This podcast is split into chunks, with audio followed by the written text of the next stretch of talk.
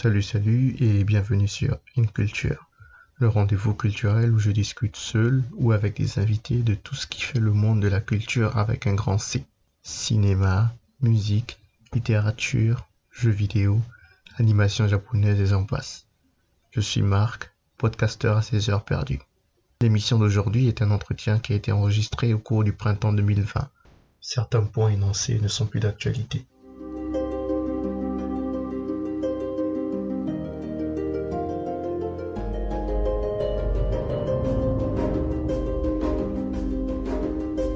Donc, je suis avec euh, Andrésia, auteur, entrepreneur, blogueuse, travel influencer, coach de vie et à une, et à une certaine époque aussi podcasteur. Alors, Andrésia, qui es-tu? Euh, Je suis beaucoup de choses, mais il y a des trucs que tu as dit, je ne sais pas si c'était ça. Mais ouais, ouais, peut-être. Euh, du coup, Andrésia, j'ai 30 ans et, et je fais beaucoup de choses. pas tout ce que Marc a dit, mais je fais beaucoup de choses. Dans le monde du salariat, quand je suis salarié, je suis ingénieur commercial, mhm. euh, puisque j'ai un diplôme en master euh, en commerce international et langue étrangère. Donc, du coup, ingénieur commercial, ça va être euh, bah, commercialiser les produits et les services que l'entreprise dans laquelle je suis aura. Donc, j'étais dans les ESN, enfin, ce qu'on appelait SSS, SS2I, donc dans l'ingénierie informatique. Après, j'ai dans donc électricité et gaz, où on faisait des appels d'offres pour négocier les contrats de, de groupes d'hôtels, de restaurants, euh, d'entreprises dans l'industrie, etc. Et après, j'ai fait une pause parce que je vous, bah, je crois que c'est à ce moment-là où j'ai commencé à travailler dans, enfin pour euh, pour Tsana. J'ai fait une pause d'un an où j'étais freelance mais c'était plus pour rester un minimum actif parce que en fait c'était des vacances sabbatiques mais je voulais quand même rester un minimum actif parce que je sais que j'allais m'ennuyer si je restais pas un minimum actif. Donc du coup je faisais de l'accompagnement commercial où j'aidais les gens à faire de la prospection commerciale euh, J en business development etc dans le monde de l'entrepreneuriat, j'ai plusieurs projets, mais principalement les deux principaux qui m'occupent actuellement sont donc Sana, et mon recueil de nouvelles que j'ai coécrit avec une amie euh, l'année dernière. Non, il est sorti il est sorti en 2019. Voilà. Sinon, à part ça, j'aime voyager, mais je ne suis pas travel influencer comme Marc a dit. J'ai pas encore ni 1000 followers pour avoir le, le, le, comment le swipe up, voilà, le swipe up. Je suis fan euh, du système du bullet journal. Je suis une adepte du minimalisme et du zéro déchet. Ouais. Enfin, il y a beaucoup de choses, je pourrais parler comme ça pendant des heures, mais on va juste s'arrêter là pour l'instant, parce que voilà. Intéressant. Je m'attendais pas à ce que tu fasses autant de choses. Oui, je, je fais. C'est pour ça que j'ai dit je fais beaucoup de choses et parfois quand, quand je dois me présenter, je suis obligée de choisir un seul truc mm. parce que voilà. D'ailleurs, j'ai même pas parlé de ça, mais pendant ma phase de freelance, à un moment donné, j'accompagnais un groupe. Enfin, c'était une association et du coup, j'ai été, euh, on va dire, euh, tour opérateur touristique, puisque j'ai organisé pour l'association en question donc un voyage à Bali. C'était pour une retraite de groupe et du coup c'est moi qui ai organisé l'aspect logistique, rechercher les, les, activités, les logements, réserver les billets d'avion, enfin bref. C'est aussi des trucs que je fais. tu fais aussi agence Mais... touristique. Voilà, exactement. Je fais beaucoup de choses et je sais que euh, on me dit souvent qu'il faudrait que je me canalise. Je sais, c'est pour ça que cette année, j'ai décidé justement, comme je disais au début, de me focaliser principalement euh, pour l'instant sur Tsana et BTM. Et il y a pas mal de trucs que j'étais censée lancer cette année. Je me suis dit, on va se calmer un peu. Donc pour l'instant, là, c'est vraiment euh, les priorités, c'est Tsana et BTM. D'accord. Pour euh, cet entretien, je crois qu'on va juste se limiter à Andrésia l'auteur et Andrésia l'entrepreneur, si ça te dérange pas. Exactement. Mais Andréza, l'entrepreneur, elle fait beaucoup de choses, hein. Parce que à part euh, à part Tsana, euh, je fais quoi d'autre? Je fais beaucoup de choses, mais ouais, on va on va on, va vraiment limiter à Tsana et BTM parce que c'est mm. déjà un très gros morceau euh, développé. D'accord. Alors, tu as coécrit le livre BTM, Histoire de femmes noires modernes, avec Nelly Kumba. Mm-hmm. Quand on se lance dans le livre, si tu vas dans une librairie, par mm-hmm. exemple, et tu tombes sur un livre qui s'appelle Histoire de femmes noires modernes. Quel est le genre d'histoire auquel tu t'attends? Très bonne question et je pense qu'il n'y a pas vraiment de réponse en soi. En fait, à la base, je vais déjà expliquer ce que c'est. Donc, BTM, Histoire de femmes noires modernes, c'est un recueil de nouvelles dans lequel on a choisi de raconter la vie et le quotidien de femmes noires Mhm. euh, à des âges différents. Parce que je crois que la plus jeune, au début de l'histoire, la plus jeune a 23 ans, il me semble, et la plus âgée, je crois, elle a 37 ans. Donc, euh, si on prend tous les personnages au début de chaque nouvelle, la plus jeune a 23 et la plus âgée a 37. Donc, c'est ce, c'est à ce, cette tranche d'âge des femmes auxquelles on s'adresse dans le livre. Du coup, on voulait raconter euh, un événement ou une partie de leur histoire à un moment précis de leur vie. Et donc, chaque nouvelle euh, va aborder un thème, enfin, un ou des thèmes différents, mais dans l'ensemble, en fait, c'est pour donner un aperçu de la vie des femmes noires, en fait, leur réalité, leur complexité, parce Mhm. qu'on n'est pas, euh, on n'est pas qu'une seule facette quand on est un être humain, euh, en tout cas une femme noire, et euh, leurs aspirations, leurs rêves brisés, ce qui a marché, ce qui n'a pas marché. Bref, on voulait raconter leur humanité en fait. Donc, quand on va en librairie et qu'on cherche et qu'on tombe sur un livre qui s'appelle BTM Histoire de femmes noires modernes, on devrait juste attendre à lire l'histoire d'une tranche de la population que l'on ne, d'ailleurs qu'on ne voit pas souvent en plus en librairie. Mhm. C'était, c'était vraiment, c'était, c'était une décision vraiment spécifique. C'était, on voulait uniquement parler que des femmes noires parce que bah des gens constataient qu'on les voyait pas. Oui. On les voit pas, on les, on- en tout cas dans les livres, on les voit pas. Ils sont, soit elles sont des sidekicks dans les histoires, donc c'est des euh, personnages secondaires, soit euh, ça va être euh, ce que nous, on- en tout cas, on considère comme des caricatures de personnages. Là, nous, ce qu'on voulait dans BTM, c'était montrer des femmes noires, pas toutes les femmes noires, euh, mais montrer des femmes noires qui ont une vie plus ou moins normale, dans un quotidien plus ou moins normal et qui Mhm, n'ont pas mhm. nécessairement le côté ultra forte, ultra aboutie, ultra excellente, qui sont pas nécessairement des gentils, qui sont parfois des connasses, Ouais. parce qu'il y a des personnages, des fois, on, on les, on les a écrits, et après on se relit, on dit, mais, mais c'est une sacrée salope, cette Ouais. connasse Mais comment elle a osé faire ça? Et c'est ça, en fait, parce qu'on enfin, on est des êtres humains, Ouais. tout simplement. C'était, on est des humains, et les humains, ils sont cons, ils sont bien, ils sont pas bien, ils sont complexes. Donc, c'est ce qu'on a voulu raconter dans BTM.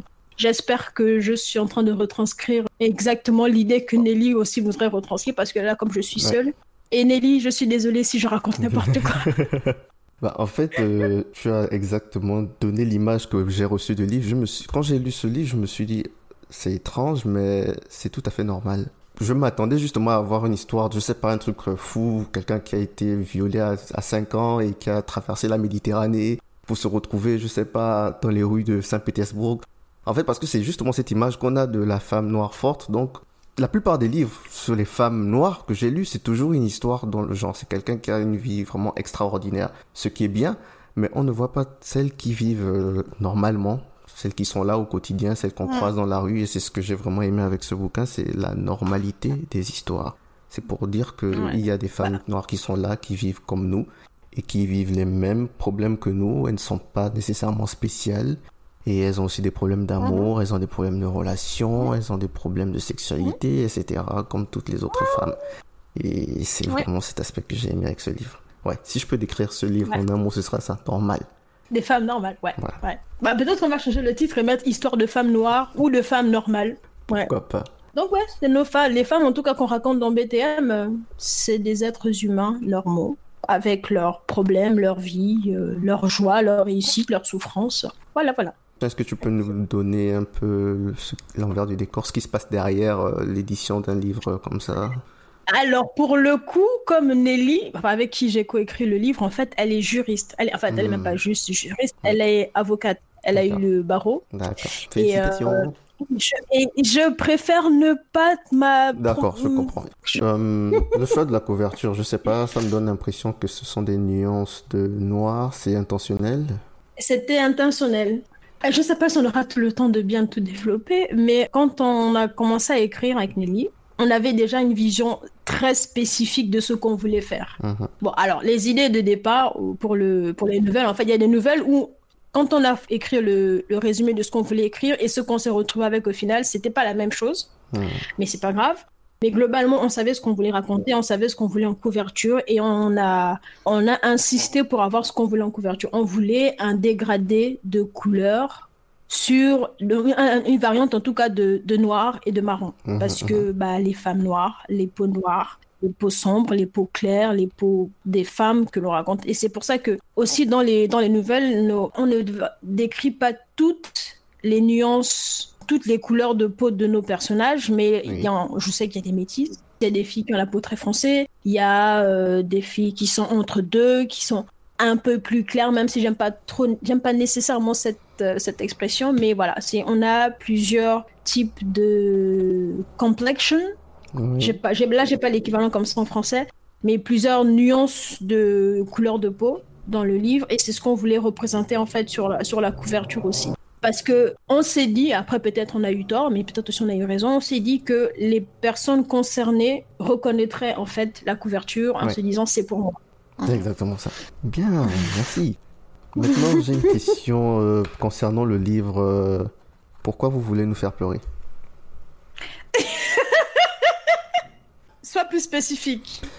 Commence à pleurer et ah, pourquoi Je ne comprends pas pourquoi dès que je commence à lire le livre, je sens que mon cœur va s'arracher. Pourquoi C'était intentionnel En fait, l'agence des, des, histoires. C'était très intentionnel. en tout cas, pour la première nouvelle, l'agencement qu'on a choisi, la première nouvelle, j'ai exactement dit à Nelly, il faut qu'on commence par celle-là pour que les gens, dès qu'ils ont fini l'histoire, ils aient envie de jeter le livre contre le mur et qu'ils soient énervés. C'est exactement ça. Parce que on voulait en fait que les gens soient énervés parce que il faut être énervé par rapport à ce que les femmes noires vivent, ce que mhm. nous on a constaté que les femmes noires vivent, ce que nous-mêmes nous vivons puisque nous sommes toutes les deux des femmes noires. Je pense qu'il y a au moins six nouvelles dans le livre dans lesquelles je me reconnais. Il y a d'ailleurs beaucoup de personnages qui sont inspirés de moi-même. Hein. Euh, déjà, juste petite anecdote, Zuli, passage où elle parle de la, de la dame qui dit euh, à la cafette du resto U, euh, ah, faites attention avec les, ces gens, on sait jamais quel type de maladie ils traînent avec eux. Moi, c'est un truc, personnellement, c'est un truc qui m'est arrivé. C'était pendant ma première semaine en France, je venais d'arriver fraîchement du Gabon. C'était le lundi ou le mardi, parce que je suis arrivée un vendredi, je crois. Et le lundi ou le mardi, je suis allée m'inscrire. Euh, voilà, j'ai récupéré mon certificat de scolarité. Ça s'est d'ailleurs très bien passé. J'ai pas eu le passage où elle a écorché mon nom. Hein, voilà. Mais je suis partie euh, en boulangerie parce que j'avais faim. Je suis partie en boulangerie acheter à manger. Et la serveuse, donc, elle me sert toute gentille. Ah, merci, vous voulez, machin. Je, non, je lui dis, bah, je dis ce que je veux prendre. Et il y a une dame à côté, qui était le magasin d'à côté, qui est sortie fumer. Et, euh, et, elle me regarde, elle regarde la serveuse, elle me regarde à nouveau. Après, elle dit à la serveuse, non mais euh, faites attention, hein. exactement ce qui est dans le, dans le livre. Faites attention avec, euh, faudra bien elle a dit faudra bien nettoyer juste après. Hein. Et la serveuse la regarde genre mais de quoi tu parles, machin. Et elle a fait non mais vous savez, euh, en me montrant du menton, on ne sait jamais quel genre de maladie ils ont cela. Et je suis repartie m'asseoir devant, devant le la fac, parce qu'il y, y avait des bancs publics devant ma fac, et j'ai pleuré. C'était mon premier contact avec la France. C'était merveilleux. Donc, donc c'est moi, c'est Nelly, c'est les femmes qu'on connaît, c'est les femmes dont on a entendu parler, et c'est notre quotidien. Donc, quand, quand j'insiste, enfin, j'ai pas vraiment beaucoup insisté parce que Nelly, Nelly et moi, on est plutôt sur la même longueur d'onde pour le travail. Mhm. Donc, quand je dis qu'on commence par euh, le voile de la honte, elle ne, discute pas parce que pour elle, c'est cohérent en fait. En tout cas, on voulait que les gens lisent ça et se disent mais putain c'est quoi cette merde en fait? Qu'ils soient énervés qu'ils soient en colère et qu'ils aient envie de faire quelque chose en fait c'est surtout ça donc c'était pas notre intention que vous, vous que les gens pleurent c'était notre intention en fait de faire réagir les gens pour qu'ils se disent c'est quoi cette merde dans laquelle les femmes noires sont fourrées et comment est-ce qu'on fait pour les en sortir? Hmm, intéressant d'accord ouais mais après, ça, ça commence par la, colère. Ça commence par se jeter le livre et se dire je vais plus lire parce que c'est de la merde, c'est quoi ça, c'est n'importe quoi. Après, tu te, quand tu interroges les femmes dans ton entourage, tu te rends compte que c'est réel. Ouais. Je, me, je sais même que euh, je me souviens plutôt que quand on a fini d'écrire euh, Le voile de la honte, euh, je crois une ou deux semaines après, il y a eu une actualité et c'était exactement la même chose. C'était exactement la même chose et je me et, c'était même encore plus dégueulasse. Et je me souviens, j'ai écrit, j'ai envoyé un message à Nelly, j'ai dit, je pensais pas qu'en écrivant ça, la réalité serait encore plus trash. Ah. Voilà. Donc, euh, je ne peux pas raconter exactement c'était quoi l'actualité parce que sinon ce serait dévoiler l'histoire. Mais, euh, mais ouais, je. Donc on a Cette pas, colère. Attends, on n'a pas le droit de spoil un peu, non? Ah non, mais moi je peux, c'est juste que je sais pas ce que tu veux donner au hmm. public. Bon, après, non, je pense pas que ce soit bien qu'il il faut qu'il découvre. C'est mieux qu'il découvre. Voilà. Ouais, c'est mieux qu'il découvre. Voilà, c'est pour ça, c'est pour ça. Donc, euh, ouais, donc je. Peut l'histoire. Il y a une histoire. Ok, on va spoiler une histoire. D'accord. Ok. Euh, oui, je sais pas ce que tu disais, tu peux continuer. Non, non, je disais juste, bah, ça, l'énervement que vous avez ressenti, en fait, c'est un pourcentage infime de la réalité des femmes noires. Je, je pense que même moi, il y a certaines choses que je vis qui sont insupportables, mm-hmm. mais comparé à ce que certaines femmes subissent, mais je suis chanceuse, entre guillemets. Moi, je voulais personnellement, c'était une mission que je me suis donnée, c'était, je voulais que les gens soient énervés par rapport à ce que les femmes noires subissent et qu'ils réalisent un tout petit peu leur quotidien, ce qu'elles vivent au quotidien et se disent comment on fait pour arranger les choses. Voilà.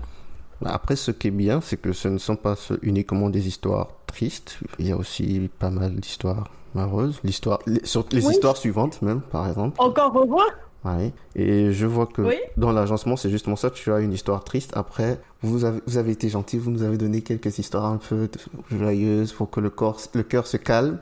Et ensuite, tu retombes encore sur une histoire triste. Après, on te recalme encore un peu. Après, on te donne encore une histoire triste. Non, mais j'ai aimé parce que c'était bien dosé, justement. C'est pas uniquement triste, triste, triste du début à la fin ou bien joie, joie, joie.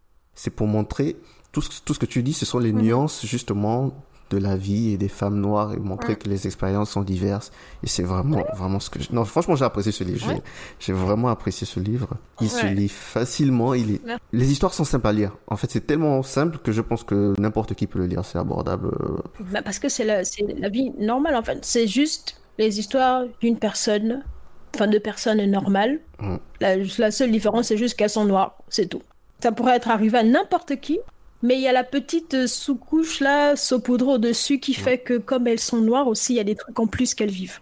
Je sais qu'il y a une histoire particulièrement, euh, comment je, c'est, euh, je vais pas citer les prénoms, c'est celle de la, graphic designer. Ah, une place au soleil. En fait, quand, quand l'histoire est terminée, j'ai seulement fait Go get it, go get non, j'étais, j'étais sérieusement content. Je me suis dit, oui, parce que quand ça comme souci, mais non, pourquoi vous êtes des sœurs, vous pouvez pas. C'était, c'était bien fait. C'est marrant parce que cette histoire-là, c'est euh, le livre est sorti en juillet 2019 et à ce moment-là, j'avais démissionné. Quand le livre est sorti, mes chefs ont, acheté.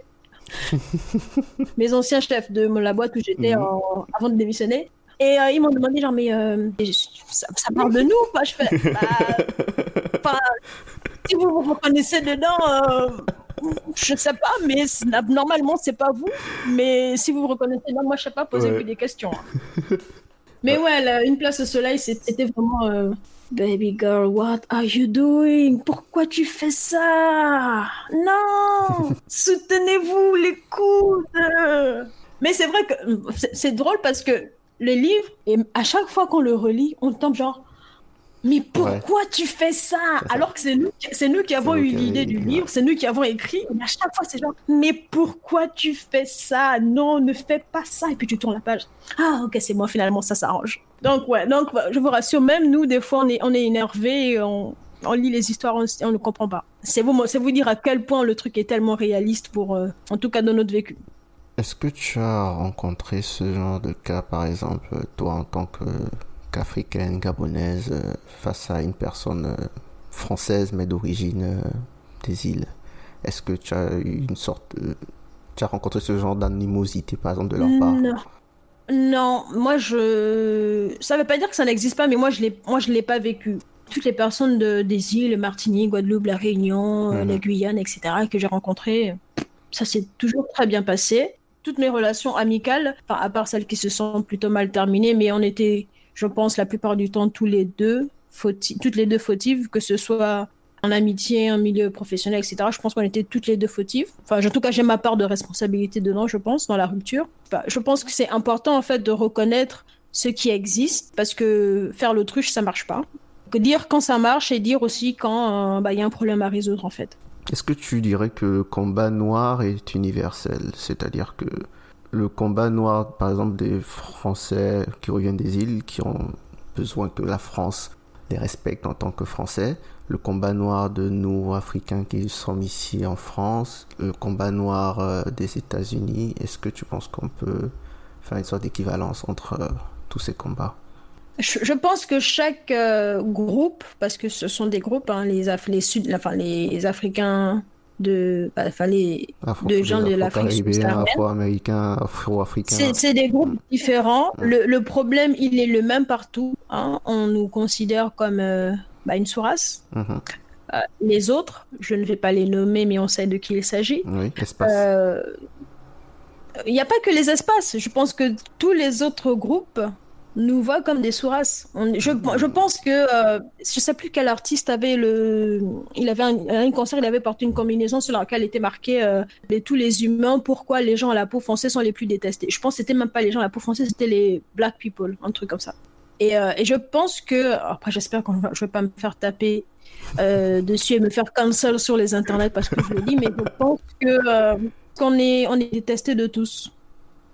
Ou en tout cas, on on n'est pas, on n'est pas apprécié euh, de tous. On veut, on veut qu'on participe au combat des autres, mais personne ne veut réellement participer à nos combats. Et bon, bref, pour revenir à la question, donc c'est, euh, on est des différents groupes, les Afro-Caribéens, les Afro-Américains, les Afro euh, des Amériques latines, l'Amérique latine, parce que les Afro-Colombiens, les Afro-Brésiliens, etc.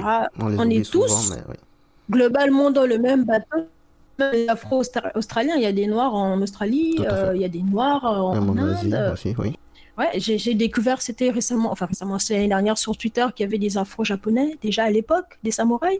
Donc je me dis, euh, on est quasiment, on est tous dans le même bateau général, mais chaque groupe a une problématique que l'autre ne va pas nécessairement comprendre, même si on est dans le même bateau. Et c'est important de déjà le reconnaître et l'admettre, déjà entre nous, parce que sans ça on peut pas, on peut pas. Je pense qu'on peut pas avancer pour résumer, en fait, on, est, on a des couches différentes. Oui. Et chaque couche doit régler son problème, mais en même temps, ça doit participer au règlement du problème général. Donc, ça ne te dérange pas d'être sous la coupole de People of Color, par exemple, où on est les, Noirs Non, je, ne suis pas une People of Color, hmm, ok, Je ne suis pas une People of Color. I'm a black woman, ok, hmm. A black woman. Mais je suis aussi une femme noire, mais qui est africaine d'origine, a grandi en Afrique, enfin en Afrique, au Gabon, en Afrique centrale. Mhm. Et le traitement que moi j'ai eu en arrivant en France par les Afro-Français, donc les, les, les personnes d'origine euh, d'Afrique subsaharienne nées en France, il faudra aussi qu'on en parle un jour, d'accord? Mhm. Parce que on est tous noirs français en France, mais on n'est pas pareil. Donc, euh, c'est vrai. Je suis désolée. Si on, est, on peut être par exemple tous les deux euh, de la CEMAC. Oui. Mais comme un est né, moi je suis par exemple né au, Gabon et puis l'autre va être né, je sais pas moi, à Saint-Brieuc, et ben la personne de Saint-Brieuc va se moquer de moi parce que j'ai un accent. Et ça, c'est important de le notifier aussi, que ça existe. Ça veut pas dire pour autant que bah, je vais dénigrer euh, l'autre, mais c'est important de le notifier que bah, des fois, le traitement de chaque partie n'est pas le même en fait. Après, il y a aussi une autre euh, idée générale qui, que bah, j'ai entendue à plusieurs reprises, que, après je ne pense pas que j'y adhère nécessairement, mais je pense que le, il y a aussi une problématique dans le fait d'être une personne qui a grandi en Afrique, le continent africain. Je, j'essaie de, de, parler de manière générale. Et qui, donc, pour lui, c'est normal d'être en couple avec un homme ou une femme noire. Oui et celui qui a la personne qui a grandi ici et il la personne, cette personne a besoin d'être reconnue en tant que français. Du coup, il y a des il y a des il y a des problématiques qui vont lui être propres que moi bah ça je, je les calcule même pas. Enfin, pour moi, euh, si euh, Jean-Baptiste veut pas sortir avec moi, bah ouais, ok, bye. Mhm. Enfin, ouais, bah à plus. J'ai d'autres personnes qui vont être intéressé par moi, mais euh, la même personne euh, ne voudra pas sortir avec une autre fille qui, elle, est née ici, par exemple, et n'a connu que la France et elle a été mm, entourée mm. que de personnes françaises d'un type particulier. Euh, bah, peut-être qu'elle a besoin d'une, cette personne a besoin d'être reconnue comme une personne désirable par ce type de personne, mais moi, ça ne me fait ni chaud ni froid. J'ai pas, j'ai pas le temps, comme on dit, j'ai pas le temps pour ça. Donc, je sais que pour certaines personnes, l'idée c'est que la problématique du black love. C'est important parce qu'ils sont nés ici et qu'ils ont besoin de se voir dans une relation amoureuse. Mais euh, pour les personnes, par exemple, nées au Gabon, nées au Cameroun, qui ont grandi là-bas, etc., c'est pas une problématique. Le black love, pour eux, c'est la norme. c'est pas un truc pour lequel ils vont militer qu'il faut absolument être dans le black love pour eux. C'est la norme, comme être en couple avec une personne blanche, asiatique, indienne, amérindienne, colombienne. Enfin, c'est juste être en couple, mais pour d'autres, c'est un combat. Donc, c'est pour ça que je dis que c'est important de prendre les problématiques spécifiques à chaque groupe et de l'inclure dans la bataille, dans, la, dans le, combat général. Parce que si on, on dismiss une partie de ce que les autres sont, c'est-à-dire donc avoir grandi par exemple en France et n'avoir eu comme modèle que des blancs, mhm. ou euh, des, euh, des Arabes, des, Maghrébins, ou des, des, Indiens, ou des, je sais pas, des Japonais, ou des Américains qui ont réussi. Alors que moi, je, quand j'étais au Gabon, bah, autour de moi, j'avais des personnes, j'avais des ministres, j'avais des, médecins, j'avais des ingénieurs. Donc pour moi, c'est possible d'être ingénieur, c'est possible d'être euh, CEO d'une, enfin, d'une multinationale qui a 150 000 filiales dans, à travers le monde. Pour moi, c'est normal. Alors que pour beaucoup ici, le mieux que tu puisses espérer parfois, c'est être sage-femme, par exemple. Donc la façon d'évoluer n'est pas nécessairement la même. Et je pense que c'est important de la prendre en compte dans les problématiques du combat pour le, le respect de la vie des Noirs. D'accord. BTM, Histoire de femmes noires modernes, Nelly Kumba, Andresa Mignan. C'est quoi le souci avec Beyoncé? Bah, Il n'y a pas de souci avec Beyoncé. Ah non, il y a pourquoi un problème. Il y un souci pourquoi, avec Beyoncé? pourquoi il y a du Beyoncé du début à la fin? Pourquoi, pourquoi il y a ces paroles partout? Je ne comprends pas. Alors déjà, premièrement, on voulait pas dire qu'il y avait les paroles de... Même si on, on, les montre sur les réseaux sociaux, parce qu'on a, on est, on a un compte Instagram et euh, Twitter et Facebook, mais on est plus actif sur, euh, sur Instagram.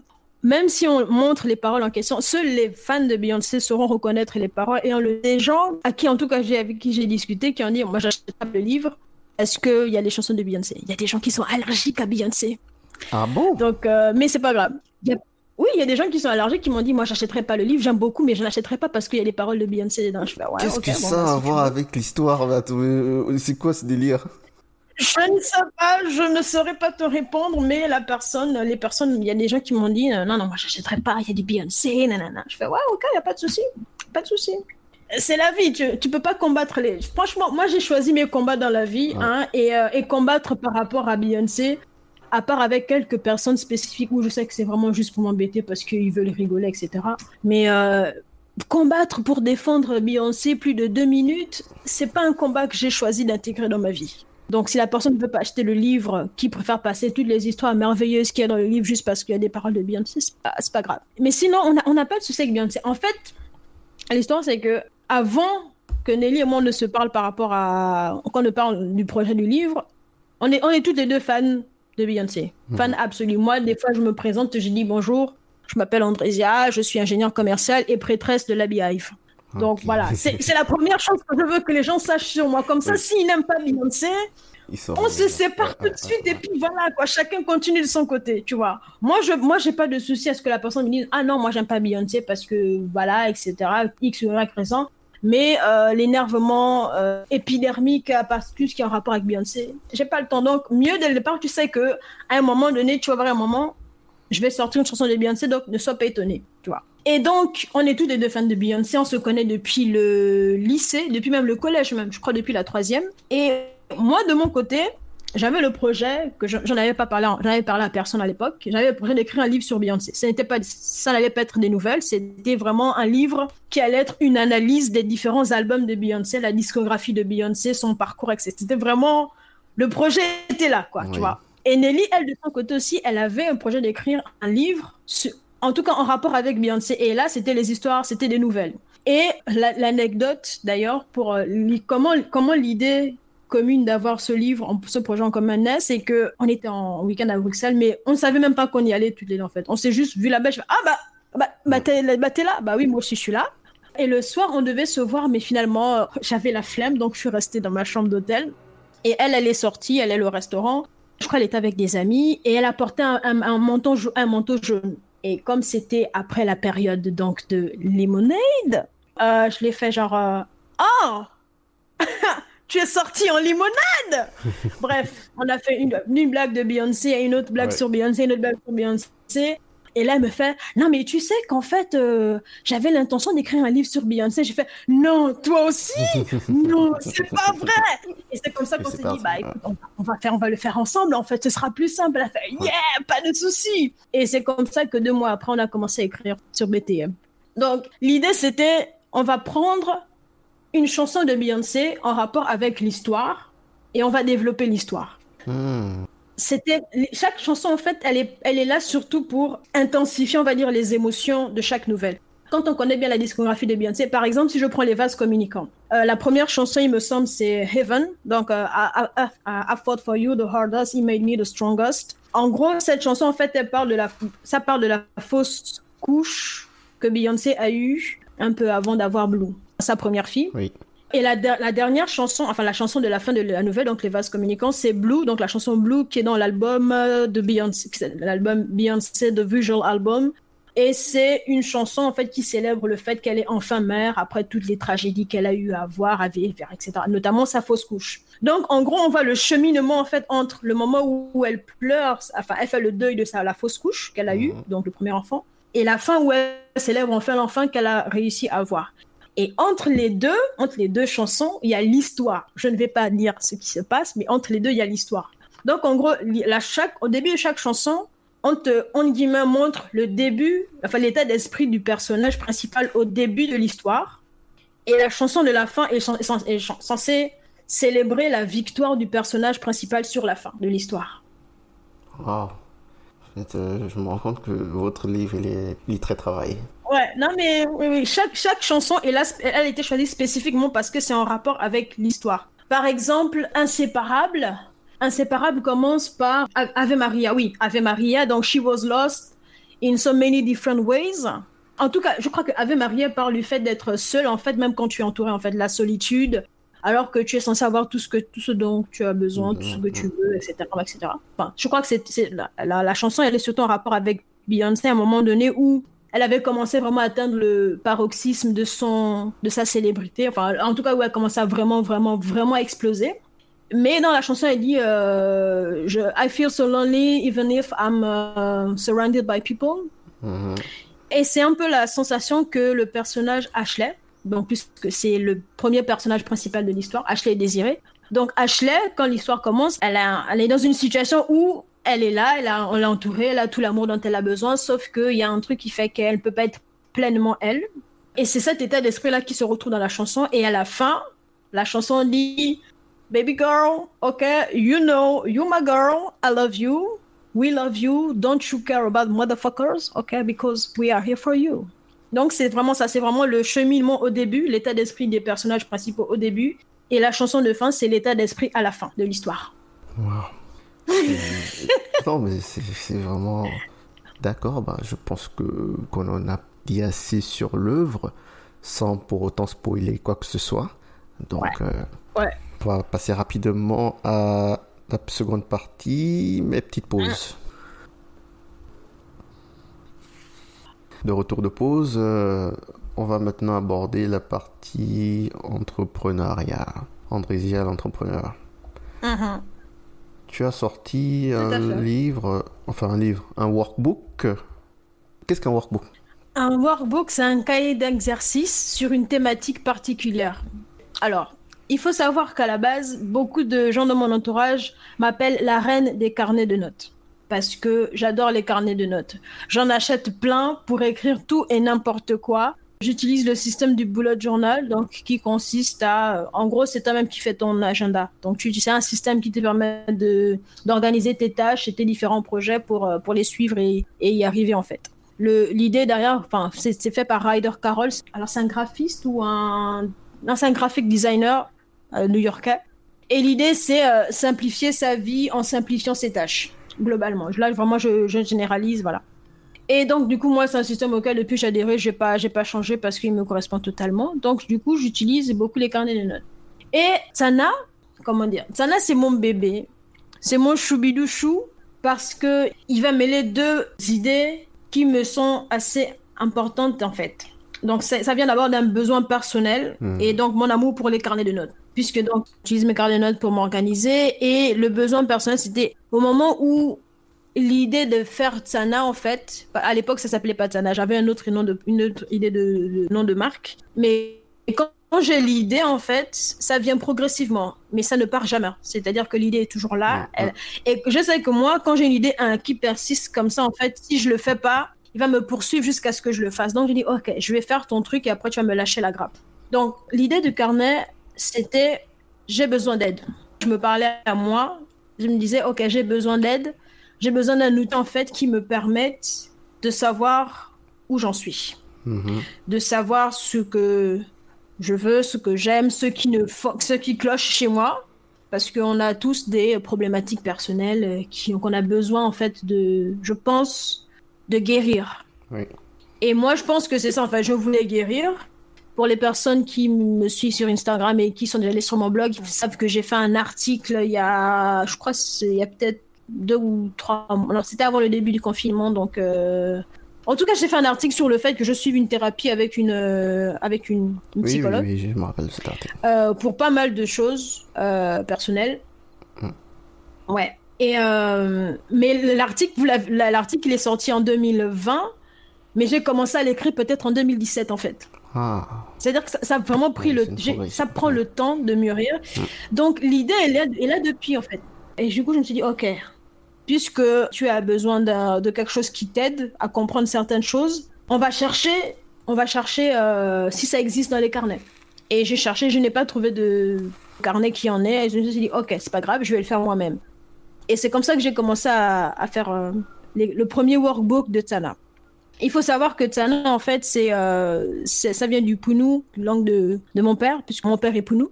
Et ça veut dire, en fait, assieds-toi. Et mhm. l'idée, c'est tu t'assois avec toi-même, tes pensées, tes problèmes, etc. Et tu réfléchis à ce qui ne va pas et comment arranger les choses. Et c'est comme ça que Tana est née en fait. J'avais besoin d'extérioriser des choses et je me suis dit, ok, si moi j'ai ce besoin, peut-être que ça pourrait intéresser d'autres personnes, même si c'est une seule personne, moi ça me va. Et je me suis dit, bah je vais, je vais me lancer. Et j'ai lancé Tana et ça fait à peu près un an et demi maintenant que c'est là, donc euh, ça fait son petit bout de chemin je suis pas trop pressée. Enfin, non, si en vrai je suis pressée, mais je sais que j'ai une vision et que cette vision prend du temps à vraiment à s'ancrer dans la réalité. Donc, euh, je ne me presse pas trop. J'ai l'impatience qui est là, qui dit ah ça avance pas assez vite. mais je sais que ça a besoin de temps. Ça a besoin de temps pour bien maturer, bien mûrir et prendre la forme, bah, comme euh, Sangoku et les différentes formes de Super Saiyan. Ça a besoin de prendre au fur et à mesure les étapes enfin les formes que ça doit prendre pour aboutir au projet final. Donc voilà. D'accord. Donc pour le moment, les produits de Tsana, ce sont les workbooks, c'est ça? C'est ça, c'est les workbooks. Là actuellement, L'année dernière, il y en avait un seul qui était sur donc l'introspection. Euh, et l'idée, bah, c'est l'idée première de Tsana, c'est assieds-toi et puis réponds un peu aux questions là, s'il te plaît. Tu penses à tu as ces questions là, réponds-y, tu verras ce que ce que ton moi intérieur te dit. Et c'est drôle, c'est marrant. Mais euh, de la même façon que tu m'as demandé pour BTM, genre pourquoi tu veux nous faire pleurer, j'ai beaucoup de personnes, quand elles prennent le workbook introspection, la principale remarque qu'elles me font, à part le fait que c'est bien, etc., ça les a beaucoup aidées, c'est j'ai pleuré. Et je ne comprenais pas pourquoi euh, les gens pleuraient, genre, parce que pour moi, c'est, en guillemets, c'est normal de se, de se poser des questions, de chercher à aller mieux, etc. Enfin, moi, je suis on va dire, dans ma walkerie, dans mon process de guérison, de, mieux se connaître, etc., mhm. de, se développer, voilà. Et du coup, je, donc du coup, je vais revoir les questions, mais vraiment du pas, pas du point de vue de la créatrice, de la graphique designer, parce que vu que c'est moi tous, hein, je fais les questions, c'est moi qui fais la mise en page sur InDesign, etc. Ouais. Et la couverture, c'est parce que j'ai pas encore euh, les compétences pour faire les couvertures aussi stylées. Donc euh, voilà. Mais l'intérieur, c'est moi la mise en page, etc. Et, euh, et, du coup, donc là, je reprends les, je prends, je reprends les workbooks, le, en tout cas le workbook introspection, mais du point de vue de euh, la personne qui va vraiment l'utiliser au quotidien. Je, je, me dis, ouais, ok, je comprends pourquoi les gens pleurent quand ils arrivent à certaines questions. Parce que ça fait vraiment appel à, à ton intérieur. Mhm. Et c'est, mais alors pas du tout évident en fait d'y faire face. Je sais que par exemple, l'exercice où on me dit souvent que bah, les gens ont pleuré, c'est euh, mes émotions et mes blessures. Ou non, j'ai même encore plus simple. Il y a des gens qui m'ont dit qu'ils ont pleuré à la question 10 choses que j'aime chez moi. Genre, il y a des gens qui arrivent à cet exercice et qui se disent Mais c'est vrai, c'est quelles sont les choses que j'aime chez moi et qui bug, enfin qui mettent genre une heure à trouver un truc qu'ils aiment chez eux en fait. Parce qu'ils s'étaient jamais posé la question. Genre, moi, je suis capable de dire les choses que j'aime chez moi. Bah, j'aime mes cheveux, j'aime le fait que je sache faire très bien du gâteau yaourt, Mhm. et pas mal de trucs, tu vois. Mais il y a des gens, ils vont bugger pendant 10 minutes, genre, ok, euh, qu'est-ce que j'aime chez moi? Et ils cherchent, ils cherchent, ils cherchent, ils ne trouvent pas.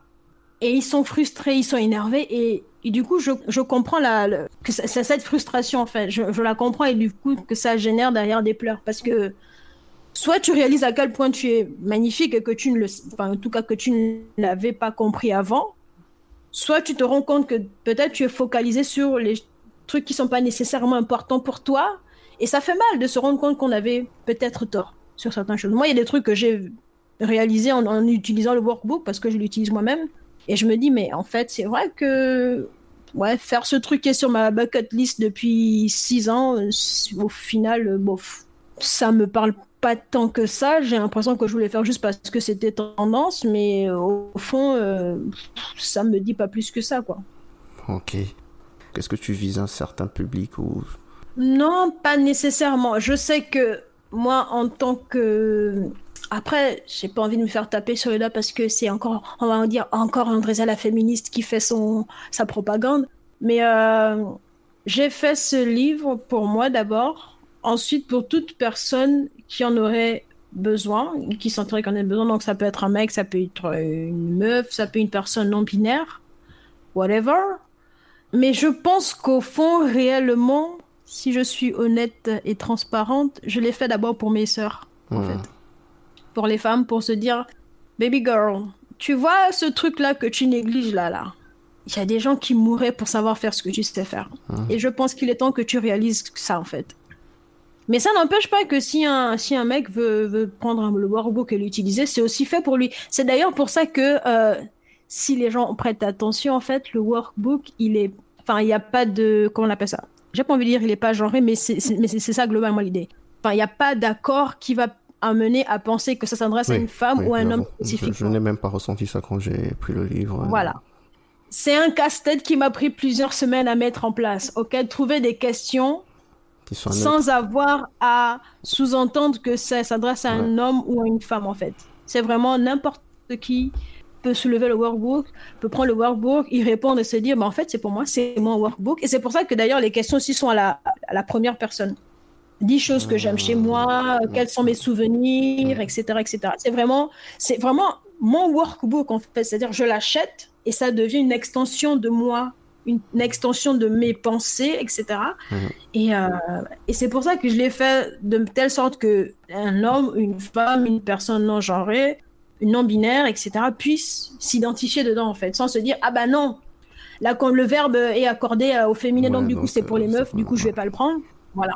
Ouais, c'est pour euh, toutes les personnes qui se, qui se reconnaîtraient dedans. D'ailleurs, euh, je pense que mon exercice préféré dedans, c'est euh, à la personne que j'étais. Parce que les gens pleurent peut-être sur l'exercice de oui, 10 choses que j'aime chez moi ou bien mes blessures. Moi, c'est à cet exercice que j'ai pleuré. Ok? J'ai pleuré parce que déjà, il faut savoir que l'exercice, en fait, on n'est pas obligé de le faire, les exercices, pardon, on n'est pas obligé de les faire dans l'ordre. On peut les faire dans n'importe quel ordre. Et c'est aussi pour ça que d'ailleurs, les, euh, les, les mois, en fait, de, de les parties planning, introspection planning, la partie planning n'est pas datée. C'est-à-dire que tu peux Oui, commencer en avril, faire avril, euh, mai, les juin, t'arrêter en juillet, août, septembre, et reprendre même en décembre, il n'y a pas de souci. C'est juste, tu as travaillé pendant 12 mois, mais ces 12 mois, ça peut être n'importe quand. Mhm. Du coup, moi, j'ai fait les exercices, pas de souci, sauf que j'avais pas encore fait à la personne que j'étais. Et c'est parce que je n'avais pas trouvé la personne à qui écrire, en fait. Je n'avais pas encore trouvé la moi qui avait besoin d'entendre les choses que j'avais à écrire. Et quand je l'ai trouvé, oh, let me tell you, ok? J'ai pleuré peut-être pendant 20 minutes. Ok, parce que j'avais trouvé la personne à qui adresser. La petite fille apeurée que j'étais, qui avait besoin d'entendre les mots que j'avais à lui dire, en fait. Ouais. Et j'ai pleuré. Mais quand on dit pleurer comme une madeleine, là, j'ai pleuré, ok? J'ai peut-être terminé cinq ou six mouchoirs. Et moi, c'est ça que je voulais faire avec, euh, avec Tana, en fait. C'était se dire, ok, il y a eu ça, ou je veux ça, comment je fais pour aller de l'autre côté? Et c'est surtout ça, en fait, que j'ai voulu faire avec Tana. Et je me suis dit, si je peux aider même ne serait-ce qu'une seule personne, moi, ça me va. Une seule personne, c'est tout ce dont j'ai besoin pour être satisfaite et que j'ai accompli ma, ma part du, du travail. Bon, pour l'instant, il y a apparemment plus d'une personne qui est satisfaite, donc moi, ça me va aussi. c'est tant mieux. Mais comme tu as dit, tu veux aider, et vu que tu as proposé trois workbooks, enfin quatre si on prend le mhm. tout premier, mais sinon trois, euh, je vois que tu veux aider sur différents aspects. Tu veux aider sur l'aspect personnel, comme tu as dit, avec euh, la méthode pour faire le point avec soi-même. Et après, tu dis à la personne, mhm. OK, maintenant que tu as fini de faire le point, qu'est-ce que tu veux? Et c'est à ce moment que tu viens avec le workbook, la méthode pour booster sa créativité. Parce que je suppose qu'une fois que tu as fait le point avec mhm. toi-même et que tu sais qui tu es et ce que tu veux, il est temps maintenant que tu te lances euh, dans, dans tes projets et que tu, tu puisses les accomplir. Ouais, c'est exactement ça. C'est euh, mais ça, mais quand je dis projet, euh, c'est pas projet comme moi qui ai l'intention d'avoir une exploitation euh, fermière plus tard avec un chiffre d'affaires de 150 milliards de francs CFA par an. non, c'est pas ça. Oui, c'est un projet, c'est un projet dont je parle depuis que j'ai depuis, depuis même avant mon bac, donc je devais avoir peut-être 16 ans et je disais déjà que je voulais ah avoir une exploitation agricole. Ah oui, ah oui, non, non. C'est ce genre de projet-là, donc oui, oui. Ah non, non, moi j'ai, moi j'ai des projets qui sont imparables. Enfin, il y a deux où je peux ne pas faire les autres projets que j'aime, mais il y a deux où si je ne les fais pas. Ce sont les projets de ta vie, il faut que tu les fasses. Exactement, c'est bah, le projet d'exploitation agricole là. Mhm. Et le deuxième, c'est, euh, j'en avais parlé d'ailleurs sur mon, dans le, sur mon blog, c'est euh, un organisme qui va offrir des frais, enfin qui va offrir une scolarité à des frais abordables pour les, ce, ce type de personnes-là, et par la suite, une fois qu'ils ont eu le bac, etc., financer leurs études euh, universitaires. Mhm, ça, c'est mon projet, c'est-à-dire que c'est ça? même encore l'exploitation agricole encore, je pense encore que même l'exploitation agricole encore c'est bon je sais que j'ai eu l'idée et je l'ai fait j'ai fait le entre guillemets le business plan en 25 minutes chrono en main. C'est parce que c'est vraiment comme ça que ça s'est passé. J'étais en stage enfin j'étais en stage j'étais en échange Erasmus en Espagne pendant donc c'était la fin de ma licence c'était pour valider ma licence. Mhm. et j'ai eu j'étais en train de regarder je me souviens je regardais Phineas faire bon, et j'ai eu l'idée venue quand je me suis dit, OK, j'ai pris mon ordinateur, j'ai tout noté, tout ce dont j'avais besoin, mm. le nombre de lits, comment est-ce que j'allais faire la décoration du truc, comment est-ce que j'allais placer les lits dans la, dans la chambre, à quelle heure les enfants devaient se lever pour aller à l'école, à quelle heure ils arrêtaient les cours, les activités extrascolaires, la cantine. J'ai même eu une idée de menu, le budget qu'il me fallait. Et je me suis dit, OK, maintenant qu'on a ça, tu as X nombre d'années pour réunir le capital dont tu as besoin pour faire fonctionner le truc. Mm-hmm. Donc ça, c'est vraiment mon projet, c'est-à-dire que tout ce que je fais actuellement, tous les nombreux business, les investissements que je fais actuellement, c'est principalement pour nourrir ce projet-là. Parce que j'ai pas envie de dépendre euh, des dons des gens, etc. Je veux que le, le projet, en guillemets, il s'autofinance lui-même et que je puisse le financer de moi-même. Donc ça, voilà. Bref. Donc, pour revenir à la question, la créativité, le workbook créativité, c'est pas Enfin, si, si vous pouvez, si vous voulez le faire avec ce type de projet, évidemment, c'est conçu pour ça. Mais les gens ont tendance à toujours, quand une fois qu'on parle de projet, les gens ont tendance à avoir immédiatement le truc super grandissime qui va prendre 10 ans à être réalisé, alors que ça peut être simplement un blog sur, euh, sur les madeleines.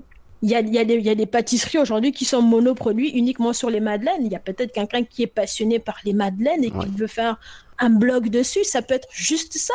Je suis même sûr que ça existe. Franchement, si on va sur Google, je suis sûr qu'on peut trouver ça. Bah, je suis sûr. Comme dit certains de mes amis, tu cherches n'importe quoi sur Terre, une n'importe quelle activité sur Terre. Dès qu'il y a plus de deux personnes qui la font, mhm. il y a déjà un championnat. Donc, ne t'inquiète pas qu'il y a la place. Donc, ça peut être ça. Ça peut être euh, quelqu'un qui veut, je sais pas, ouvrir une association pour, je sais pas, faire la lecture aux personnes âgées. Ça peut être quelqu'un bah, qui veut lancer, je sais pas, son entreprise. Ça, ça peut être n'importe quoi qui te passionne tant que c'est quelque chose où, après avoir fait le point justement en introspection, tu sais vraiment ce que tu veux. Moi, j'ai des amis qui m'ont dit euh, Ah, mais en fait, je me rends compte que euh, je parle beaucoup de maquillage, etc., mais j'ai pas nécessairement envie d'en faire mon mmh. business. Mmh, mmh, j'ai envie que ça reste un loisir. Bah, j'adore maquiller mes copines, j'adore maquiller euh, mes, gens de ma famille pour les, les anniversaires, etc. Mais j'ai pas envie d'en faire, j'ai pas envie de le transformer en business, par exemple. Et une fois que tu, que tu sais ça et que tu te dis, bah, en fait, c'est pas tant le maquillage que je veux faire, mais c'est par exemple les confitures, par exemple. Je dis ça comme ça parce que j'ai une amie qui fait de. En tout cas, je la considère comme une amie, mais peut-être j'exagère aussi notre relation. Mais euh, qui fait de très bonnes confitures. Et euh, mais moi, à chaque fois que je peux mentionner aux gens que vous pouvez acheter les confitures de cette fille, je le dis à chaque fois, genre, allez acheter les confitures de celle-là, elles sont mhm. extraordinaires, etc. Machin et tout. Donc, ça peut être ça, ça peut être un blog, ça peut être un podcast, ça peut être euh, une véritable entreprise, ça peut être n'importe quoi qui te passionne. Et donc, si ça te passionne et que tu veux en faire quelque chose, que ce soit un truc pour la, juste pour euh, le loisir ou pour en faire un truc avec des, des revenus derrière, tu n'as pas besoin de 150 000 étapes et d'un business plan de 153 pages en fait pour, euh, pour y arriver. Tu as juste besoin d'un seul élément pour commencer.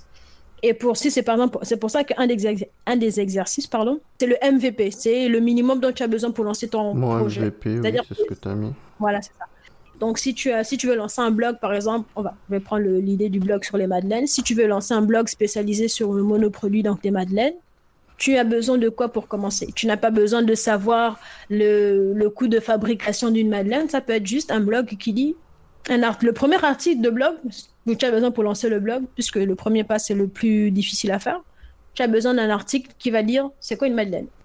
Article d'introduction, c'est quoi une madeleine? Une madeleine, c'est une pâtisserie qui a telle forme, qui est de cette consistance, qui fait tel poids et qui se mange de telle façon, avec un yaourt, un jus de fruits ou du chocolat. Ça te prend peut-être 100 mots et tu as posté ton, blog post et c'est bon, tu es lancé. Tu n'as pas besoin de plus en fait. Et l'idée, c'était de dire, tu n'as pas besoin de 10 000 trucs pour te lancer en fait. Tu as juste besoin parfois d'un stylo, parfois de 100 mots ou un seul produit. Si par exemple tu veux faire des bracelets, tu as besoin d'un seul bracelet qui est créé et que tu vas vendre à 5 euros par exemple. Juste ça. Et ça permet de simplifier la démarche de création d'un projet. Et mmh. quand ça simplifie, ça démystifie. Et quand c'est démystifié, les gens n'ont plus peur. Et c'est plus facile pour eux de se lancer. Je pense. J'ai vraiment l'impression que autant ce sont tes expériences que tu as mis dedans, autant tu as dû faire énormément de recherches pour faire ça.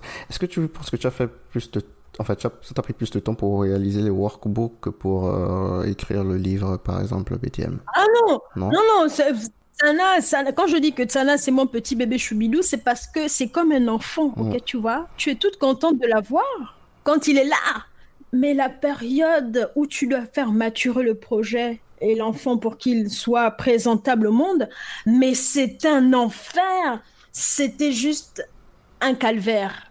C'était, vous voyez toutes les fois où les mères vous, vous disent Oh mon Dieu, euh, mon enfant est merveilleux. Euh, quand je l'ai rencontré la première fois, on me l'a posé sur ma poitrine, c'était l'instant le plus magnifique du monde. Et qu'elle ne vous raconte pas la partie de l'accouchement et toutes les fois où elle a souffert pendant la grossesse, mm. c'était ça le mm. processus de création de Tsana. Mm, c'était compliqué, c'était lent, ça prend du temps parce qu'il faut que tu vérifies les informations et tu peux pas dire n'importe quoi. Surtout pour ce genre de, de Voilà. Euh, oui, c'est très technique. Donc, voilà, moi par exemple, pour le le, premier workbook, je l'ai fait moi-même, mes idées, etc. Mais pour la deuxième édition, parce que le workbook introspection actuellement de celui qui est en vente actuellement, c'est une, entre guillemets, c'est une réédition du premier workbook. Parce que pour hmm. celui-là, je suis allée discuter avec une psychologue. Ah, d'accord. Et qui m'a aidé à reformuler les questions. Parce qu'il y a certaines questions dans le premier, la première version du workbook où elle m'a dit, bah, par exemple, là, cette question, la façon dont c'est formulé, en fait, ça peut être anxiogène pour donc, du coup, j'ai dû les reformuler pour que ce soit moins anxiogène, moins problématique, que ça ne les brusque pas, en fait. Et il y a, d'autres parties où j'ai dû réexpliquer, par exemple, parce qu'il y a, y a une, une amie, je ne sais pas si je, peux, si je peux la citer, mais en tout cas, il y a une amie qui m'a dit Tsana, pour toi, c'est normal, etc. Toutes les questions, en fait, sont normales, et on va dire, dans ton quotidien, parce que tu es, on va, on va dire, plus avancé dans la, dans ton processus de, déconstruction. Mais il y a des gens, ils sont au niveau moins 5, donc il y a des, des, notions que tu vas présenter sans les expliquer. Il faut, il faut, il faut les, les rendre plus simples, en fait. Donc, du coup, j'ai dû réexpliquer. Et c'est pour ça qu'il y a certaines questions qui, dans la première version, elles sont en une seule question, mais dans la deuxième version, c'est sur une ou deux pages. Parce qu'il faut amener la personne à, amener la personne à la partie où elle se dit ah, mais oui, il y a une suite logique entre cette question-là et celle-ci. Par exemple, je crois que dans le, la nouvelle version du carnet introspection, il y a une question sur les blessures générationnelles. Mais les blessures générationnelles, moi je le sais. Toi, tu sais peut-être ce que c'est, mais il y a des gens qui les ont, mais qui ne savent pas ce que c'est. Donc, il faut que il faut que tu commences par dire est-ce que, par exemple, ton père, il a vécu telle, une telle situation qui a fait que ça l'a choqué? Ou son arrière-grand-père? Son arrière-grand-père l'a transmis inconsciemment à son père, à son, enfin, à son, son grand-père, qui l'a transmis à son père, qui l'a transmis à toi. Donc, ce processus-là, il faut le découper pour que la personne puisse le digérer et qu'elle ne puisse pas être brusquée en fait en, le, en, le, voyant en fait. Parce que si tu dis juste tu as une blessure générationnelle, comment tu peux en guérir? Mais tu ne peux pas guérir d'un truc dont tu n'as pas conscience. C'est pour ça qu'il y a des questions. Bah, j'ai travaillé avec la psy et j'ai demandé à des amis exactement quasiment le même processus que j'explique dans le groupe créativité. Tu pars d'une idée et tu en parles à trois personnes de confiance qui vont te dire bah ton idée à ce niveau-là, euh, moi j'y crois pas. Vois, ou ça, moi je mettrais pas ça comme ça, etc. Et du coup, j'en ai parlé, j'ai parlé des amis, j'ai dit ouais, pour le workbook introspection, etc. etc. Ils m'ont dit bah voilà, il y a ça que je changerais, il y a ça qu'il faudra améliorer. Et la psy m'a dit bah par exemple cette question-là, elle est anxiogène pour les personnes qui ont ce type de troubles, etc., etc. Cette question, je la reformulerai de cette façon comme ça. Et je me bats après derrière avec InDesign pour que tout rentre dans 192 pages. Et le pire, c'est qu'il y a des exercices même que j'ai enlevés parce que ça dépassait les 192 pages. Est-ce que ta créativité a des limites? Je ne pense pas, non. je ne pense pas. Je pense que des fois, je suis obligée, je suis obligée de me dire, chérie, tu sais que je t'adore beaucoup, tu es très créative, j'adore toute cette énergie, mais là, on va juste se concentrer sur ces points-là, d'accord? Juste sur ces points. Par exemple, au moment où je te parle là, en plus de BTM, j'ai trois idées de, de, livres. Mais je suis obligée de les temporiser. Je dis non, je ne peux pas les faire en 2020. Sûr, sûr. je peux pas les faire en 2020, ok pas, maintenant. Il y a un où j'ai écrit le premier chapitre. Le premier chapitre est prêt. J'ai juste besoin de me donner le go pour lancer la suite. Il y a un autre où j'ai déjà toutes les histoires, toutes les intrigues qui mhm. sont définies par chapitre et je dois à un moment donné me donner le go pour commencer à écrire. Et il y a un troisième où j'ai littéralement fait une voix, une note, euh, une note vocale à mon réveil, c'est-à-dire que je, je dors quand même. J'ai rêvé l'histoire. Ouais. Ok. J'ai rêvé l'histoire. J'ai à peine ouvert les yeux et j'ai pris mon, mon, téléphone et j'ai enregistré une note vocale de 9 minutes 52 dans laquelle je définis chapitre par chapitre tout ce qui doit être raconté. Et pour l'instant, ils sont là dans un coin en attendant que je me donne le go pour ces trucs. Mais je suis obligée de me limiter. Parce, enfin, de me limiter, de me temporiser parce que sinon, ça part dans tous les sens et j'ai besoin d'un maximum d'énergie pour certains projets à un moment précis. Hmm. Voilà. Donc, non, je pense pas que ma, créativité ait, des limites. D'ailleurs, même, ce serait dommage qu'il y en ait. Et je pense qu'on a, chacun de nous, on a, on a une créativité qui est illimitée pour peu qu'on sache dans quoi on est doué. Mais ça, c'est pas tout le monde qui le sait en fait. Il y a certains qui pensent qu'ils sont pas créatifs alors qu'ils essayent d'être créatifs dans des domaines pour lesquels ils sont pas pertinents, enfin pas pertinents, mais qui sont pour lesquels ils sont pas censés être créatifs. Par exemple, c'est comme si, je sais pas moi, moi je voudrais être créative en développement web, par exemple, pour faire du code, etc. Alors que moi, ma créativité, ce serait par exemple faire de la stratégie commerciale, parce que ça, c'est, je sais que ça, c'est ma spécialité, c'est genre dans le commercial, l'endroit où j'excelle le plus, c'est la stratégie. Tu me donnes une idée et je sais comment la développer pour que ça prenne vie et que ça rapporte de l'argent. C'est d'ailleurs ce que j'ai fait pendant ma phase de freelance. C'est-à-dire que des gens me disaient Oui, j'ai telle idée, est-ce que tu peux, tu peux m'aider? Et je faisais un business plan dans lequel je te dis voilà ton idée, voilà comment tu dois la développer, voilà comment tu dois communiquer dessus, voilà combien tu auras besoin pour développer ton idée et je faisais une petite simulation de d'estimation de chiffre d'affaires selon différents scénarios. Si tu avais, si tu étais dans la moyenne de l'activité du secteur, bah, ça te rapportait cette, somme. Si vraiment tu étais nul ou qu'il y avait un problème dans ton projet, bah, ça devait te rapporter à peu près cela. Sinon, bah, si tu gères tout et que tu fais comme un, maestro, ton chiffre d'affaires explose, tu gères bien, etc. Tout fonctionne, etc. Je sais que la stratégie commerciale, c'est moi, c'est mon truc dans lequel je suis très doué. Je sais très bien mettre en place une idée pour que ça rapporte de l'argent ou que les choses réussissent.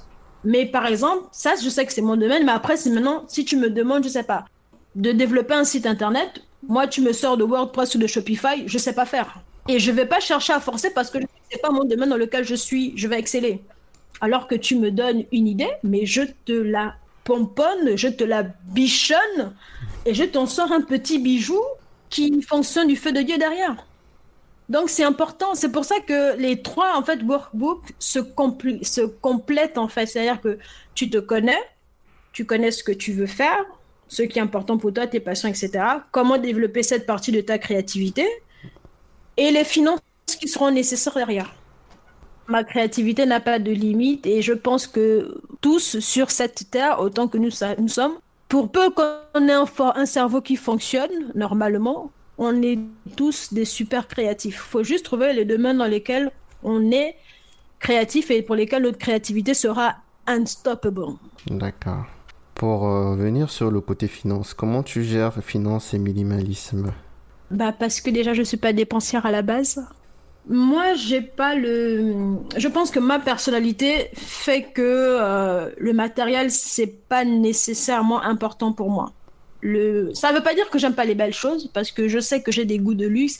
Toutes les fois où j'essaie de me faire plaisir, j'ai toujours craqué sur des trucs qui avaient une certaine valeur financière. mhm. Donc je sais que pour soutenir ce style de vie, je vais devoir travailler. Je n'ai pas d'autre choix que d'être riche. Ok? Parce que. Quelle insolence Oh là là Je n'ai pas d'autre choix. Alors peut-être peut-être pas nécessairement être riche, mais en tout cas, je sais que je dois avoir Affirme-toi, vas-y, tu veux être riche. Je sais que je dois avoir les moyens de vivre la vie que je veux. Et donc, moi, la vie que je veux, c'est de pouvoir voyager quand je veux, de pouvoir m'offrir de belles choses, de pouvoir faire plaisir à mes proches. Et pour ça, je n'ai pas d'autre choix que de travailler et de mettre à exécution mes idées qui vont être rémunératrices de revenus. J'ai pas le choix. Donc, euh, est-ce que. En fait, ça m'intéresse que tu aies dit que tu sois minimaliste, parce que je suis aussi minimaliste, donc. Euh, oui, donc, en, fait, en, fait, j'allais te demander c'était quoi la question, parce que je suis partie loin. Non, mais c'est bon, on va. Ok, on va, on va faire une petite parenthèse sur le minimalisme et laisser d'abord Tsena. Uh-huh. Ton minimalisme, est-ce que tu estimes que tu, as, tu es né avec, tu as grandi avec, ou il y a une période, un moment dans ta vie où tu t'es dit, ok, là, je pense que je ne me retrouve plus dans ma façon de vivre, je ne me retrouve plus dans les dépenses que je fais, etc. Et j'aimerais pouvoir euh, réduire un peu. Non, je pense que j'ai toujours été comme ça en fait. J'ai, moi, c'est comme je disais, c'est moins, je suis moins dans le, moi, je vais être dans les expériences. Je pense là où je vais être maximaliste, peut-être, ça va être les expériences. Ça va être voyager, ça va être euh, manger dans de beaux restaurants, manger de bons plats, pas nécessairement dans de beaux restaurants, mais manger de bons plats, ça va être de pouvoir faire plaisir à mes proches. Euh, là, par exemple, là, j'ai vu un sac euh, pour ma petite sœur. Pendant que je faisais les soldes, j'ai vu un sac, je vais l'acheter, je vais lui offrir parce que j'ai les moyens actuellement de le faire, donc je vais l'acheter. Ou euh, mon petit frère, pour son anniversaire, j'ai proposé de payer pour son permis. Tu vois. Attends, excuse-moi, tu, disais que tu es fendant. On n'est pas, tu es aussi fendant. On n'est pas un peu Oui, ma mère est fendant. Je sais pas, peut-être qu'on est parenté, je sais pas. Peut-être, je sais pas, il faut vérifier. Si on est parenté, je fais partie de ta famille, donc euh, si tu veux aussi non, ça marche pas comme ça, ça marche pas comme ça. non mais non mais en vrai, moi, je, pense que c'est ça. Moi, j'aime faire plaisir parce que j'aime que les gens soient heureux. Tu vois, ça, je sais grâce à mon introspection, je sais où mettre les limites pour pas que les gens en abusent. Mais moi, j'aime faire plaisir aux autres, j'aime me faire plaisir. Et me faire plaisir, c'est moins avec des objets qu'avec des expériences. Donc, je, je n'ai, alors franchement, on va me, je sais pas. À part peut-être mon ordinateur qui est mon principal outil de travail, je, là, je vais, je suis obligée. Mais tu me dis, par exemple, un voyage, je sais pas, un tour du monde, 15 000 euros parce que j'avais préparé un tour du monde en fait qui me coûtait au final 15 000 euros. Et ça, c'est un projet pour les prochaines années. Mhm. ouais, ça va, 15 000 euros. Ouais, non, ça va, 15 000 euros, c'est tranquille. Easy peasy, finger in the nose, je peux économiser le machin. Tu me dis, par exemple, euh, un sac à 15 000 euros, je vais te regarder genre, même, même, pas, même pas un sac à 1000 euros, je vais regarder genre, ah, je crois pas, non. À part le Kelly, franchement, je peux renoncer à tous mes projets matérialistes, etc. Mais je peux pas renoncer au Kelly d'Hermès. Ok, c'est c'est mon seul désir de luxe que je ne peux pas laisser pour les choses matérielles. Le Kelly d'Hermès, c'est juste un sac que je dois avoir absolument. Et c'est pour ça qu'à nouveau, je suis obligée d'être riche parce que qui va m'acheter ça? Qui va mettre 15 000 euros dans un sac pour moi? Ok? Personne. Mais après, bon, si quelqu'un veut m'acheter un sac à 15 000 euros, il n'y a pas de souci. Ok, il n'y a pas de souci, je prends. Mais voilà, l'idée c'est, pour être concentré, donc sur la question, moi, je pense que mon minimalisme, je sais pas si, on peut dire que c'est mon minimalisme depuis toute petite, mais ouais, ça vraiment été, moi, c'est vraiment passer du temps avec mes proches, faire plaisir à mes proches, me faire plaisir à moi, mais ça va pas être pour des choses, ça va être. Ou alors, si c'est des choses, c'est parce que ça me permet de vivre une expérience derrière. Par exemple, je sais que j'avais tanné ma mère pour avoir un iPod en seconde ou en première, mais c'était pas tant l'iPod que je voulais, c'était de pouvoir écouter ma musique quand je le voulais. Donc, minimaliste, mais c'est pas minimaliste où je me suis dit, ah punaise, effectivement, j'ai peut-être un peu trop de choses dans mon petit appartement. C'est vraiment un truc où j'ai toujours été comme ça. Même quand j'avais la bourse, bah, les 24 000, euh, je, on, peut peut demander à ma mère, hein, c'était, j'achetais peut-être allez, 5000 de crédit pour mon téléphone. Euh, J'achetais à manger rapidement le soir, genre les gâteaux et les bédoumes, etc. Les gâteaux, les caillés, etc. Et puis voilà, quoi. Je, je, partais pas acheter des fringues avec. Ou... Non, c'était vraiment euh, des trucs super essentiels. C'est du crédit, c'est euh, les produits de beauté parce qu'il faut acheter ces produits d'hygiène que je ne vais pas citer ici pour ne pas choquer les hommes. Mais c'était juste ça. Et après, bah voilà, je pouvais, je pouvais faire littéralement trois mois avec les, les 15, l'argent qui restait en fait. Sauf si, euh, genre, maman avait, euh, enfin maman, quand, quand je voyais que bah il manquait un truc à la maison, genre, je sais pas, il fallait acheter de l'huile ou un truc comme ça, là je vais aller acheter, mais je vais dépenser les sous. Mais l'argent, euh, mais en tout cas ma bourse, moi c'était vraiment les choses supra essentielles. Après le reste, on verra au fur et à mesure. C'était pas, je connaissais des amis, j'avais des amis qui au bout d'une semaine, la bourse, elle est finie. Hein. Alors que moi, les 24 000, une fois que j'ai acheté mon crédit, j'ai acheté les trucs essentiels, euh, ça peut encore faire un ou deux mois là, quoi. Vraiment parce que je ne suis pas dépensière de base. Je fais super attention à mes, à mes, finances. Donc euh, voilà. Donc mon minimalisme, pour clôturer parce que j'ai beaucoup parlé, mon minimalisme, il a toujours été là, du fait de ma personnalité. Donc je suis capable de dire euh, non, on ne dépense pas, et je ne dépense vraiment pas. Et ça me pose aucun problème. Et au fur et à mesure, les différents trucs que j'ai, bah, quand je vois que ça ne m'apporte plus de la joie, comme a dit Marie Kondo, bah, je les donne ou euh, je les mets au recyclage. Ok, merci. Euh, bah, du coup, donc, euh, à part ça, quels sont les projets futurs de Tsana? Un projet ou le projet immédiat, pas les projets, parce que je suppose que tu as plein de projets. Quel est le projet immédiat de Tsana dont tu peux parler? Faudra attendre la rentrée pour voir. Ah, Mais je peux déjà dire que ça concerne les finances personnelles. D'accord. Ouais, non, mais je pense que là, parce que ma la personne, ma freelance qui gère mes réseaux sociaux, parce que un autre truc que j'ai oublié de peut-être de préciser dans le carnet créativité, etc. C'est important de savoir déléguer et de savoir quelles sont ses forces. Et moi, je sais que la gestion des réseaux sociaux, je le fais bien. Mais ma, comme j'ai dit, ma force, moi, c'est la stratégie. Et quand je suis sur la stratégie, je suis unstoppable et j'ai donné la partie gestion des réseaux sociaux à une personne qui s'en charge. Donc là, pour l'instant, elle est en vacances et heureusement pour elle parce qu'elle travaille beaucoup. Pas seulement pour parce qu'elle a d'autres clients. Mais quand on revient, là justement, je suis censée travailler sur la stratégie pour le, les réseaux sociaux pour la, le dernier trimestre de l'année 2020. Mm. Donc, quand, à son retour, on va, on va travailler sur ça, les supports, etc. Et du coup, on commencera à communiquer à ce moment-là. Mais oui, donc euh, suivez-nous sur euh, Instagram surtout, parce que ça va concerner les finances personnelles et je sais qu'il y a des gens qui euh, que ça pourrait beaucoup intéresser. C'est quoi le Instagram? C'est Tsana? Ouais, c'est ça, Tsana FR, c'est T-S-A-N-A-F-R. D'accord. Un mot de la fin, Mandrisia Un mot de la fin. Euh, j'ai déjà beaucoup parlé, je vois pas ce que je vais dire encore. Euh, achetez le livre et surtout faites-nous plein de donc c'est euh, at BTM Book, donc BTM B-O-O-K. Voilà. Et pour Tsana, bah, si vous achetez pas les carnets, parce que ouais, ouais c'est pas, pas obligé, hein, c'est vraiment une démarche personnelle, essayez au moins en fait de savoir ce qui est important pour vous. Ça va éviter en fait que les gens ne décident pour vous et que vous vous réveillez à 45 ans en vous disant mais putain, c'est pas ce que je voulais faire de ma vie. Donc voilà. Merci. C'est tout pour cet épisode d'In Culture. Prends soin de toi. Ciao, ciao.